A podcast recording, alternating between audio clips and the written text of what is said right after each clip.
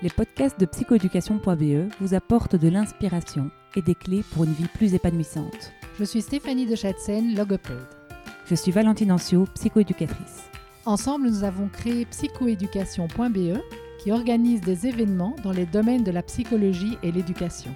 Vous trouverez toutes les infos à ce sujet sur notre site www.psychoéducation.be. Bonne, écoute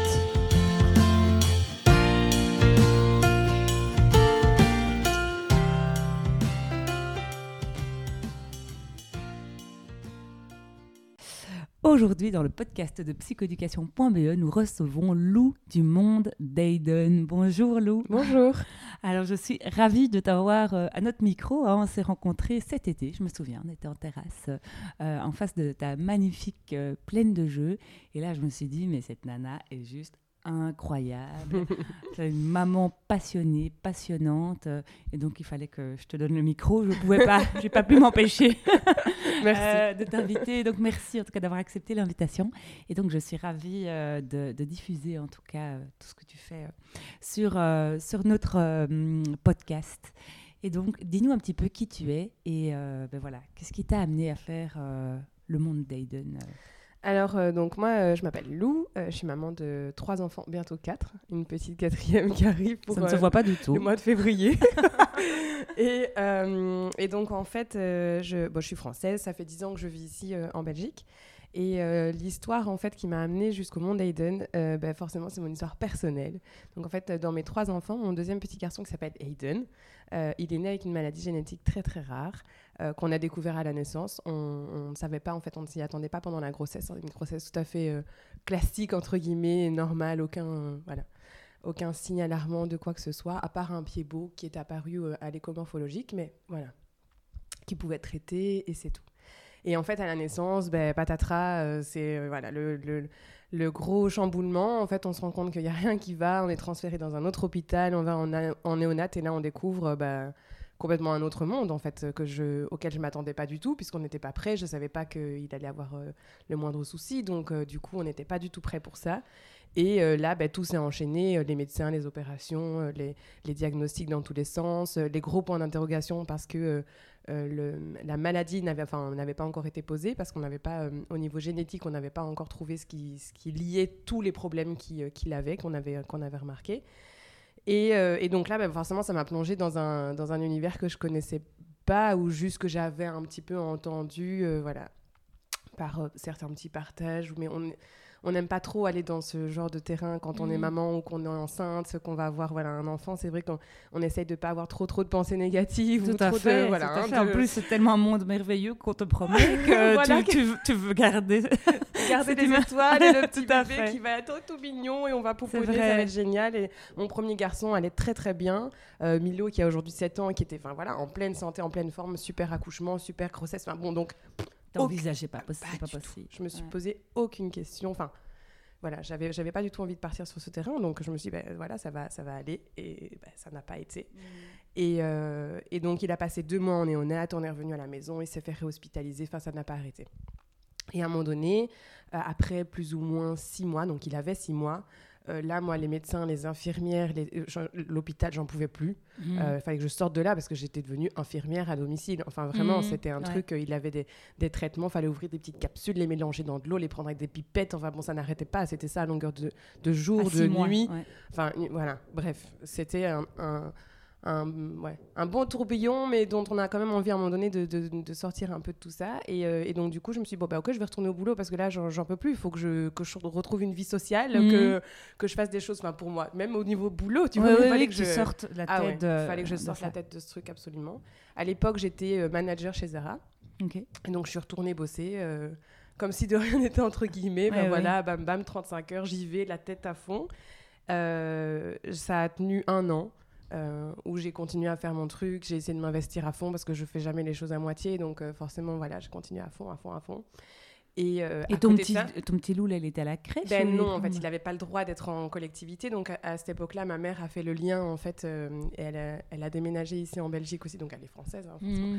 Elle a déménagé aussi en Belgique. Et, et donc, heureusement qu'elle était là et qu'elle a pu, bah, du coup, justement, faire ce lien et m'aider. Mmh. ça a été vraiment une chance. Et, euh, et, puis ensuite, il a pu intégrer une crèche, euh, une crèche neurologique qui est inclusive aussi parce qu'il y a des places pour des enfants euh, dits ordinaires, Mhm. qui est rattachée à l'IRAM. Ok. Donc une, une très très chouette crèche, mais qui n'est forcément pas à côté de chez moi, mais, parce que j'habite à Uccle. Mais bon, voilà. Mhm. Ça s'est fait comme ça et j'ai vraiment eu très très peu de choix en fait, hein, parce que j'avais trois crèches euh, dans lesquelles je pouvais mettre Hayden.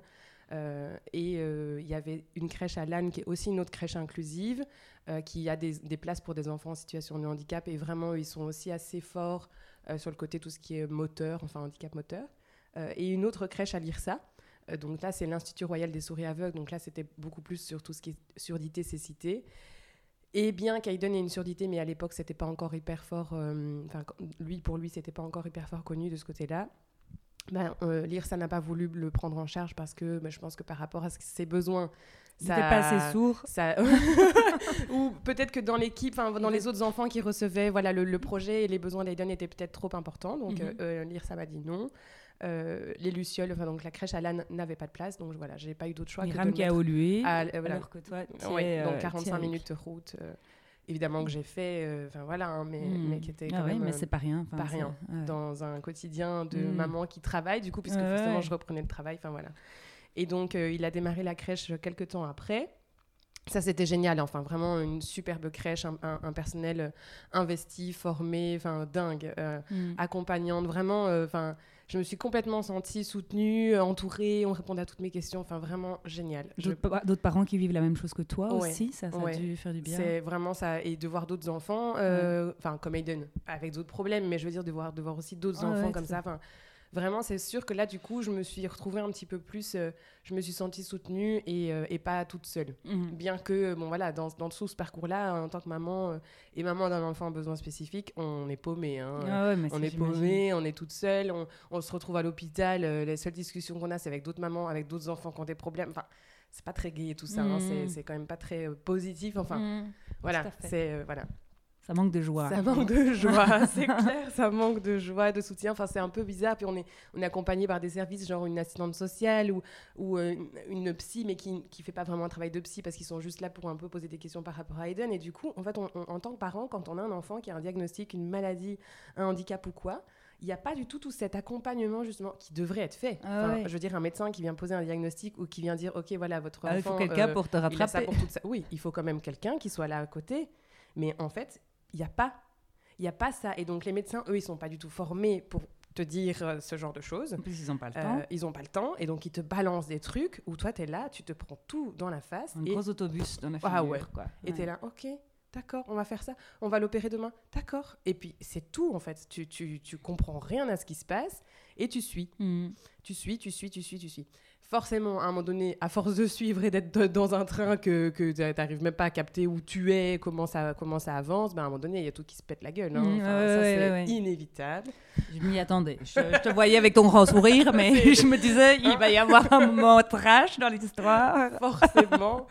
Donc, euh, ben, c'est c'est évidemment ce qui s'est passé. C'est un, un- donc, euh, un, an, euh, un an après, au niveau du, du boulot et de, de, d'Aiden, de tout ce qui se passe, etc., ben, là, euh, ouais, c'est la descente. J'arrive plus à mettre les pieds au boulot, c'est impossible. Du jour au lendemain, il y a un petit, une- voilà, une petite bricole qui se passe au boulot, mais que j'arrive pas à, à passer au-dessus. Mais un truc, je veux dire, euh, qui aurait pu se passer à n'importe quel autre moment, à n'importe quel autre jour, de stress supplémentaire, une pression, un truc, euh, un mauvais jour, quoi. Ouais. En soi, ça, ça peut arriver à n'importe quel moment. Ah ouais. Mais ce jour-là, terminé. Je, ça a été la, la, la goutte d'eau, quoi. Ouais. Et, euh, et de là, ben, là, le pire, c'est de descendre.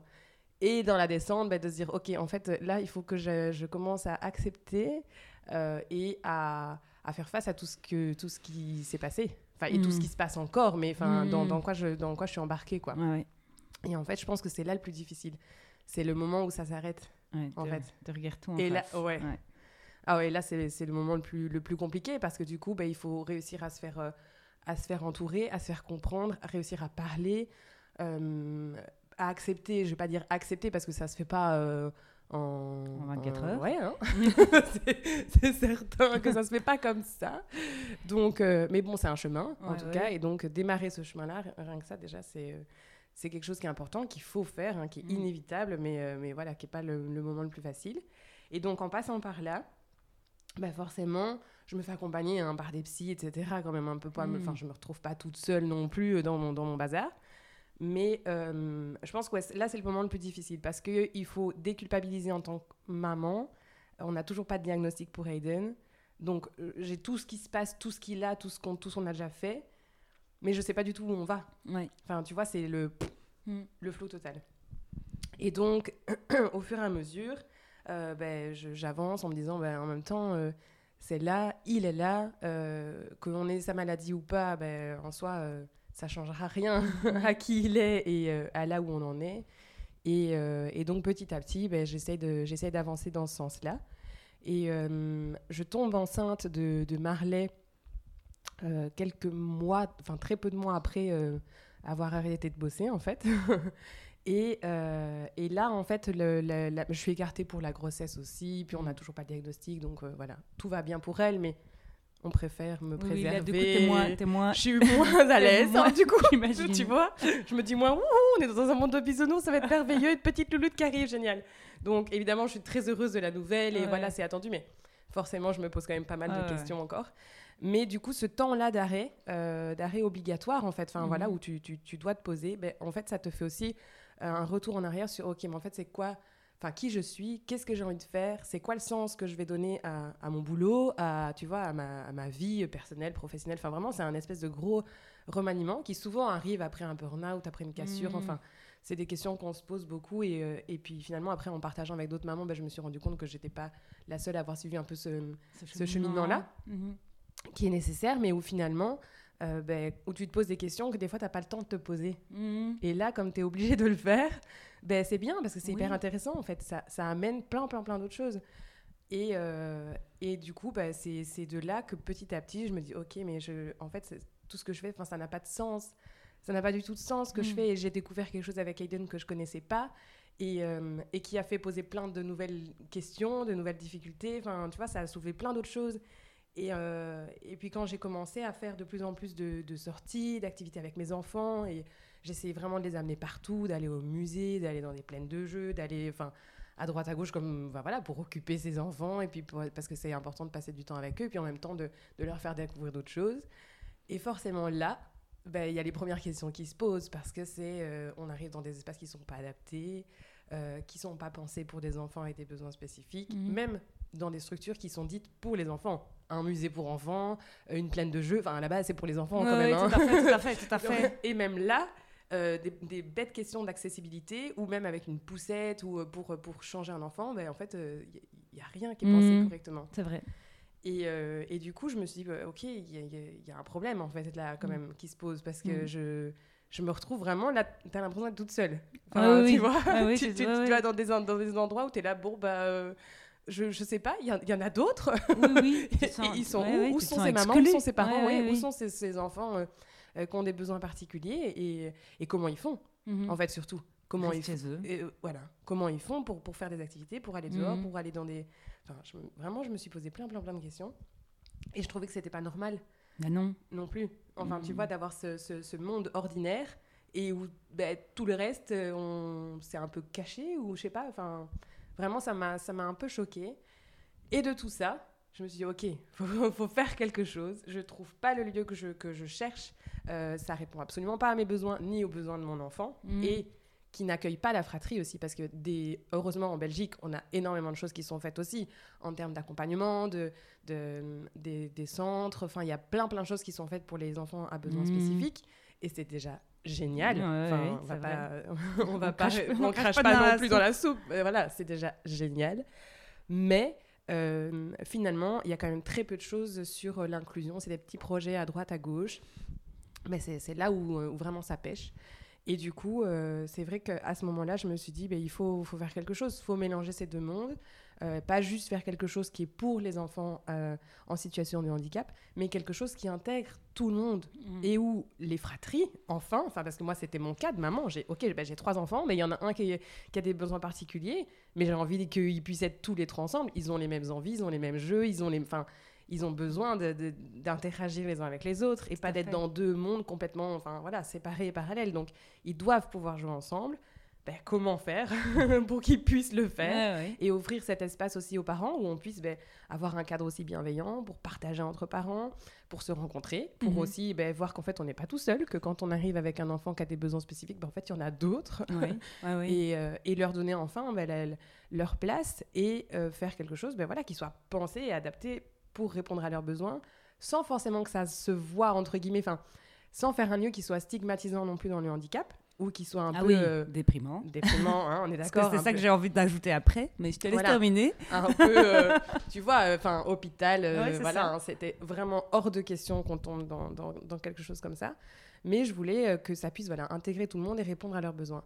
Et du coup, bah, de là est née l'idée du monde Hayden, donc de créer une plaine de jeux intérieure qui soit inclusive, donc qui soit pensée et adaptée pour recevoir des enfants en situation de handicap ou non. Donc vraiment intégrer Mhm. tout le monde. Alors, déjà, envie de te féliciter pour ce parcours, euh, voilà, hallucinant, vraiment. Euh, j'ai vraiment envie de rebondir. Hier soir, j'ai eu la chance d'aller écouter euh, Bertrand Picard. Je ne sais pas si tu as entendu parler de lui. C'est lui qui euh, a fait le Solar Impulse, le- qui a fait le tour du monde avec un, un avion Ouais. sans, sans carburant. Mais tu me fais un peu penser à lui, tu vois. C'est cool. Et, et il parle à un moment donné, il a aussi fait le tour en montgolfière. Mhm.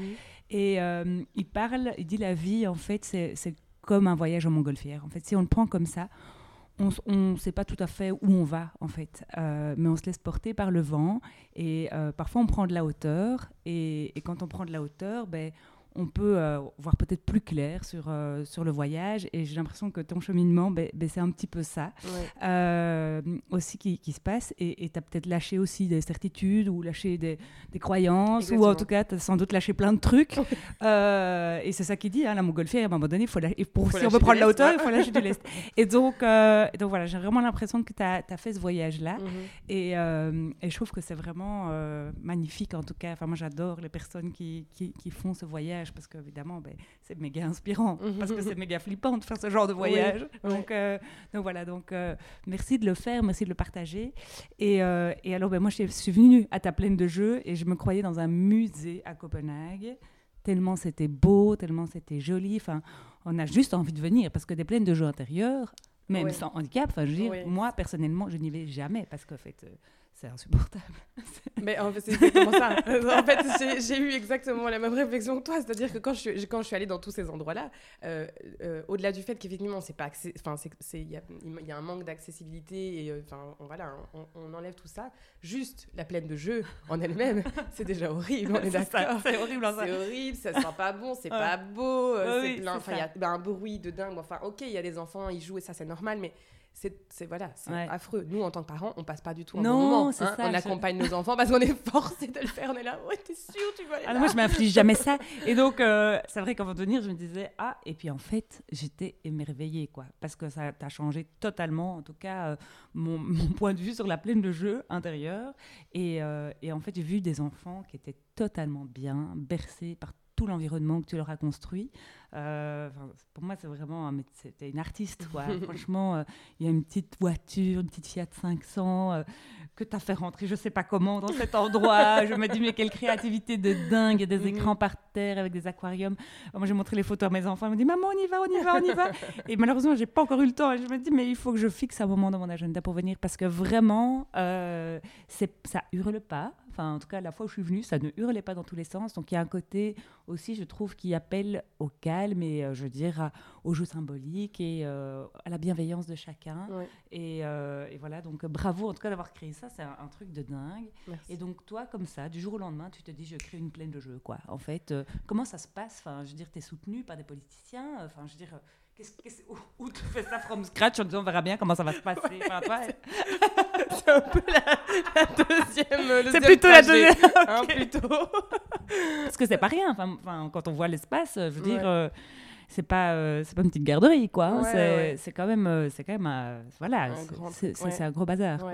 Ben, en fait, c'est, c'est- je- vraiment, je... il y en a plusieurs fois qui m'ont posé la question d'où viennent tes inspirations? Est-ce qu'il y a, est-ce qu'il y a une personne qui t'inspire ou quelqu'un que t'as, tu vois, un chemin que tu as suivi? Mais en fait, pas du tout. Pas parce que j'aime pas m'inspirer de, de- de- des autres, c'est pas du tout ça. Mais en fait, j'ai tellement eu la tête dans mon truc, c'était je veux faire ça, je vais faire ça. Tu vois? J'adore. C'était vraiment, j'y vais quoi. Ouais. Et en fait, du coup, comme j'étais là-dedans, mais je j'ai pas été euh, regarder, enfin, j'ai essayé hein, d'obtenir des, soutiens politiques, communaux, régionaux. Mmh.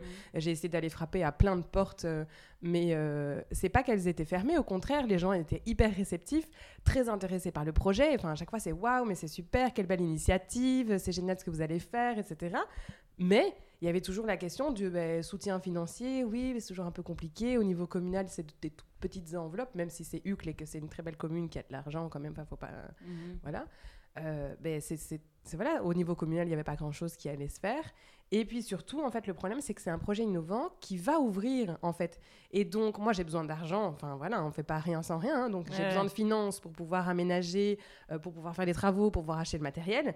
Euh, mais on me répond, oui, mais en fait, euh, nous, on soutient euh, les initiatives euh, qui sont déjà en marche depuis un an, deux ans ou trois ans. Bah oui, mais en fait, moi, j'ai pas besoin dans deux ans ou dans trois ans. Moi, j'ai besoin maintenant, en fait, de, soutien. Comment je fais pour acheter tout ça enfin, pour, Et donc, en fait, c'est là où... Bah, en Belgique, heureusement, on a aussi plein, plein de choses qui sont faites pour l'entrepreneuriat, pour l'accompagnement et tout ça. Et donc, j'ai démarré, en fait, le premier pied à l'étrier, c'est de passer par le Crédal. Euh, en fait, j'avais posé la question au 18-19, donc qui est à Bruxelles, enfin une antenne qui permet justement aux entrepreneurs, futurs entrepreneurs, porteurs de projets, de pouvoir se faire, enfin, accompagner par différents moyens. Et, euh, eux, en fait, ils m'ont proposé le Crédal euh, parmi une liste d'autres services d'accompagnement. Et je suis allée chez eux presque par hasard, hein, parce qu'ils étaient disponibles. Il y avait une date de, de formation, enfin, où on se rencontre tous avant, au tout début, où on explique juste notre, notre envie de projet. Et euh, de là, en fait, euh, j'ai suivi un workshop. Donc, c'est le Crédal, pour expliquer, c'est un service, d'accompagnement euh, pour tout ce qui est entrepreneuriat féminin plutôt. Donc, c'était pas forcément mon souhait de me dire je vais aller que dans un truc de femme, hein, c'était pas ça, mais ça s'est fait comme ça. et c'était plutôt hyper chouette parce que du coup, je me, retrouve dans un workshop où on est que des porteuses de projets avec plein, plein, plein d'idées différentes. Hein. Vraiment, on passe du coq à l'âne. Hein. Mais euh, ben, on, doit poser sur le papier nos idées, euh, regarder, enfin avec plein de d'exercices et de choses autour, mais qui en fait doivent mettre en lien notre vie personnelle, euh, qui on est, avec notre projet, et voir entre guillemets les, liens qui s'y font, les corrélations, et en fait ça, ça aide et ça porte aussi à se dire, ben, en fait, ton projet, il, est viable entre guillemets. Là, on parle pas de financier, de rien du tout. Hein. C'est juste pour voir si effectivement ça correspond à qui tu es à qui tu vas être aussi et à, qu'est-ce que tu imagines faire enfin tu vois par rapport à ton quotidien à tes contraintes aussi de maman ou pas enfin de voilà de tout ça. et, euh, et c'est là en fait où je pose les, les, premiers euh, mots vraiment sur papier du projet quoi où j'arrivais juste avec mon truc dans ma tête. Alors Lou voilà qu'est-ce que tu veux faire? Et moi j'étais là ben moi je veux faire une plaine de jeux inclusive. Voilà. Mais c'était tout quoi. J'arrivais juste avec ça. Et, euh, et c'est là où ben, voilà les prémices du monde Aiden commencent à naître et, euh, et de là, bah, ensuite, je me fais aussi accompagner en plus par euh, Bruxelles qui euh, aide pour tout ce qui est enfin création d'un business plan parce que c'est pareil. Ah on dit bah oui il faut créer un business plan d'accord mais bon, je sais même pas par où commencer et puis qu'est-ce qu'on met dans un business plan? j'en ai aucune idée hein. et donc là en fait au fur et à mesure bah, justement en fait le travail reste à, nous, enfin c'est nous qui devons tout faire de A à Z, mais eux ils accompagnent pour dire ben, en fait à ce moment-là tu dois faire une étude de marché, comment on fait une étude de marché, quel chiffre tu dois mettre dedans, euh, tu dois regarder la concurrence, ici il faut aller chercher ça, ça, ça, ça, ça. Et en fait à chaque étape ils t'aident pour euh, agrémenter ton, ton, dossier et en fait au, fur et à mesure bah, du coup c'est là où tu peaufines tout ton projet et où euh, tu dois penser à chaque détail, de voilà, chaque pièce, chaque chose que tu veux faire, etc. etc. Et à côté de ça, forcément pour le côté financier, ben, j'ai été accompagnée par euh, le, euh, à Dansard, un, guichet d'économie locale. Et euh, là, c'est une conseillère financière et elle aide à faire vraiment le, le, plan financier. Donc là, on parle de différents feuillets avec vraiment voilà, les comptes et résultats, le plan de financement, qui va soutenir, combien on doit amener d'apport pour que la banque dise oui, etc. etc. Enfin, là, on parle T'as appris plein de trucs. Ouais, Ok. Et j'adore, je refais le lien de nouveau avec ma conférence d'hier soir, de qui dit que quand euh, il s'est dit qu'il allait faire le tour du monde avec un avion sans carburant, hein, donc euh, mhm. avant de construire l'avion, il a organisé une conférence de presse pour dire qu'il allait faire le tour du monde avec un avion. Qu'il n'avait pas. pas de carburant. Il ne l'avait pas encore construit. Et alors, ce qui est génial, c'est que ce mec, il est explorateur et, psychiatre, mhm. mais il n'est pas du tout pilote, enfin, je veux dire, ni euh, constructeur en aéronautique. Donc, le mec, il fait ça, quoi. Bon, il, s'associe quand même à un ingénieur et c'est pas un imbécile. Hein. Enfin, mhm. je veux dire, euh, pour que les, journalistes viennent, euh, c'est qu'il avait quand même un peu de crédibilité. Mais il dit, en fait, si vous voulez que votre rêve se réalise, vous devez l'annoncer. Sinon, vous, vous, allez, faire, vous, allez, vous allez abandonner, en fait. Oui, et donc, c'est ce que tu as fait. C'est Et donc, ce que fait. donc, tu t'es dit, en fait, ça va exister. Enfin, Oui. Je sais pas comment, mais ça va exister. Et ben en fait, ce truc de presse, c'est très drôle parce qu'il se trouve que j'ai euh, rencontré une journaliste. Bon, j'avais déjà un peu monté mon dossier, j'avais fait tout le cheminement du plan financier, du business plan, etc. Mais je rencontre une journaliste à un moment donné dans le parcours. Euh, il se trouve que j'ai rien, j'ai pas de local, je n'ai absolument pas de finances, je viens avec rien dans les poches. hein. donc voilà, c'est pareil, hein, c'est genre je fais une plaine de jeu inclusive, voilà. Mais pour l'instant, c'est que du, du papier, enfin c'est Ouais. c'est- voilà, c'est que dans ma tête presque et sur le papier, mais il y a rien physiquement, tu vois. Et elle me, elle me donc, euh, elle m'interviewe, elle me fait des super articles dans, ça paraît dans le Vlan, Capital, enfin, euh, euh, 7 dimanche, bref, et donc c'est un peu relayé partout. Et ce qui est très drôle, c'est qu'à ce moment-là, euh, je lance ensuite une campagne de financement participatif euh, qui a beaucoup, voilà, de, de- de succès. Il y a énormément, enfin, ça sollicite beaucoup d'intérêt, mais à nouveau, derrière, je n'ai rien pour l'instant. hein. Je- mon idée, en fait, mon idée, mes dossiers, mais il y a rien. Franchement, les idées sont brillantes. J'adore. Et c'est ça qui est génial. Et c'était effectivement, comme tu dis, annoncé. C'était de dire, je Ça fais, va se passer. ça va ouvrir. C'est tout. Il y a, peu importe, euh, je ne sais pas à un moment donné comment. Enfin, je ne sais pas comment. Oui, je, oui, je sais pas comment, parce que je fais tout pour, mais je ne sais pas comment les choses vont s'imbriquer. Tu vois comment ça va réussir à aboutir, mais ça va aboutir. Et, euh, et puis, bah, effectivement, c'est ce qui se passe. À un moment donné, bah, j'avais déjà vu un local, je commençais à m'engager dedans. Au dernier moment, ils me disent non, et blablabla. Enfin, tu vois, le serpent qui se mord la queue. Je peux pas avoir de enfin, d'accord de banque tant que j'ai pas de local, mais en même temps, pour trouver. Enfin, bon, tu- Ah il y avait plein de trucs, tu vois, où je, je, je me suis dit à un moment donné, mais je sais pas comment ça va. Tu vois, quel va être le, Le le, déc- déclenchant. le déclenche. Ouais, je, vraiment, j'avais pas. Et à un moment donné, bah, ça s'est fait. J'ai trouvé un autre local, le propriétaire était partant, euh, on a commencé à s'engager dans les, tu vois, dans les négociations. Euh, euh, la banque euh, commence à, enfin, on peaufine le dossier au niveau de la banque et du comité de crédit. Euh, de là, j'essaie de trouver différents apports financiers. Il faut dire que ça a été de la dépatouille. hein. Enfin, Euh, essayé de trouver à droite à gauche, euh, de la famille, des amis, le crowdfunding, une petite enveloppe à droite à gauche d'une ASBL, d'une coopérative. Enfin, tu vois, pas de, pas de subside comme on peut vraiment l'entendre. ouais. Et puis ben, ça, ça a servi d'apport. La banque m'appelle, me dit c'est OK, ton, ton crédit est accepté. J'étais là, OK, dingue, mais dingue. Le crédit est accepté. Du coup, crédit accepté, donc je peux signer euh, la ti- enfin, le, le- le bail, la location du, parce que c'est en location, donc la Ouais. location du bâtiment. Et puis ben, de là, voilà, tout devient parti. concret. C'est parti, j'ai les clés, bam, je rentre, travaux. Bon là, voilà, on repasse après l'étape euh, Et on y va. travaux, Covid et tout le bazar, mais et on y va quoi, voilà. Et aujourd'hui, donc le monde d'Aiden, c'est quoi? Donc ce sont des stages l'été, donc euh, pour tous en fait. Oui. Donc c'est vraiment ça qui est important. Donc euh, pour enfants avec besoins spécifiques ou pas, et, et en fait tout le monde s'apporte. Ouais. Ça c'est vraiment important de le dire. C'est qu'un enfant qui n'a pas de besoins spécifiques, qui est au, au service à la limite d'un enfant de son âge qui a des difficultés, mais c'est merveilleux pour les Mhm. deux parce Mhm. que déjà, ben, c'est des petits cœurs quelque part qui ont, qui ont le même âge et ça c'est super, c'est Ouais. super puissant. Ouais. Euh, je pense qu'on développe une empathie magnifique Ouais, euh, et qu'en termes d'intelligence émotionnelle, c'est un, un cadeau magnifique qu'on offre à son enfant. Euh, et sinon, pendant l'année, c'est ouvert. euh, Alors, on fait aussi des stages pendant l'année, enfin toutes les autres vacances, Ouais. euh, pendant tout l'été, mais aussi pendant toutes les autres vacances. Euh, on ne limite pas le nombre de places pour des enfants en situation de handicap. C'est toujours ouvert à tous. Et puis ensuite, on répond vraiment en fonction du nombre de places qu'on a, Mm. en fait, Ouais. total. Euh, on est ouvert aux familles les semaines et les week-ends. donc, on fait aussi En journée aussi. En journée aussi. Ouais. On fait différentes activités pour les familles. On organise des brunchs le dimanche. Euh, Il y a des activités extrascolaires. On fait différents ateliers. On fait de la pâtisserie. On fait des, ateliers artistiques. On fait de la psychomotricité, du cirque, etc. Euh, on est ouvert aussi à tout ce qui est école, institut, euh, centre de jour, de soins, etc. Enfin, on reçoit aussi beaucoup, beaucoup de, de groupes pendant, pendant les semaines. Mhm. Et, euh, et l'idée, c'est vraiment de faire un lieu euh, où les familles peuvent venir avec leurs enfants, où les parents passent un bon moment, euh, où eux aussi ils peuvent ben, retrouver d'autres parents, des amis ou pas, ou créer des liens, partager aussi. Enfin Mhm. voilà, c'est important. Peu importe hein, qu'on ait un enfant en situation de handicap ou pas, hein, mais il y a toujours plein plein de questions de toute façon quand on est parent. Oui, bah oui, oui, Hein tout à fait, tout à fait. Et, euh, et donc, euh, c'est hyper important de faire un lieu euh, voilà, bienveillant Mm. et, et où ça se prête aussi à ces partages et à ces échanges. Et où on vient en famille et où les enfants ben, voilà, peuvent jouer ensemble, tous ensemble, et peu importe voilà, qui Voilà. sont leurs besoins et, euh, ou leur situation. Voilà. Et c'est plaisir pour tous. Exactement. Autant pour les parents que les enfants. On ne subit pas plus la plaine de jeu.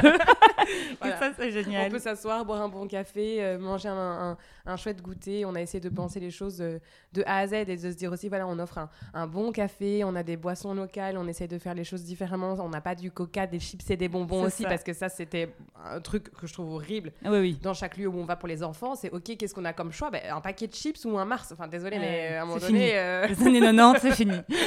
il y a pas moyen d'avoir un peu autre chose. Et donc, c'était aussi ça l'idée, c'était aussi de proposer au niveau de la cantine des choses qui soient voilà, faites maison ou locales, bio, et d'essayer de proposer quelque chose de différent et qui nous fait plaisir à nous en tant que parents, qui fait aussi plaisir aux enfants. Hein. C'est plein de choses Mm. gourmandes et tout ça, mais voilà. Bon, je vois qu'on arrive au bout, qu'on pourrait encore parler une demi-heure sans problème, mais que mais qu'on va on, on va on va se laisser là pour pour aujourd'hui. Merci Lou, bravo en tout cas. Merci. Euh, J'ai l'impression que ce n'est que le début euh, Ouais. d'un rêve. Euh, ah oui. Mais déjà mais- plein d'autres choses qui sont en cours, hein. dit, dit un, un succès, c'est juste le début, en fait. et donc, euh, voilà, j'espère en tout cas que soit euh, il y aura plusieurs Mondayden, soit en tout cas il y aura plusieurs initiatives comme la tienne, euh, parce que ben voilà, c'est nécessaire. Quand je suis allée au Québec, je me suis dit, il y a beaucoup d'handicapés dans ce pays, et en fait, il n'y en a pas plus qu'ailleurs. Ils ont juste une place dans la société. Et, Exactement. et merci en tout cas voilà, d'offrir une place à tous avec ton projet, c'est magnifique. Merci.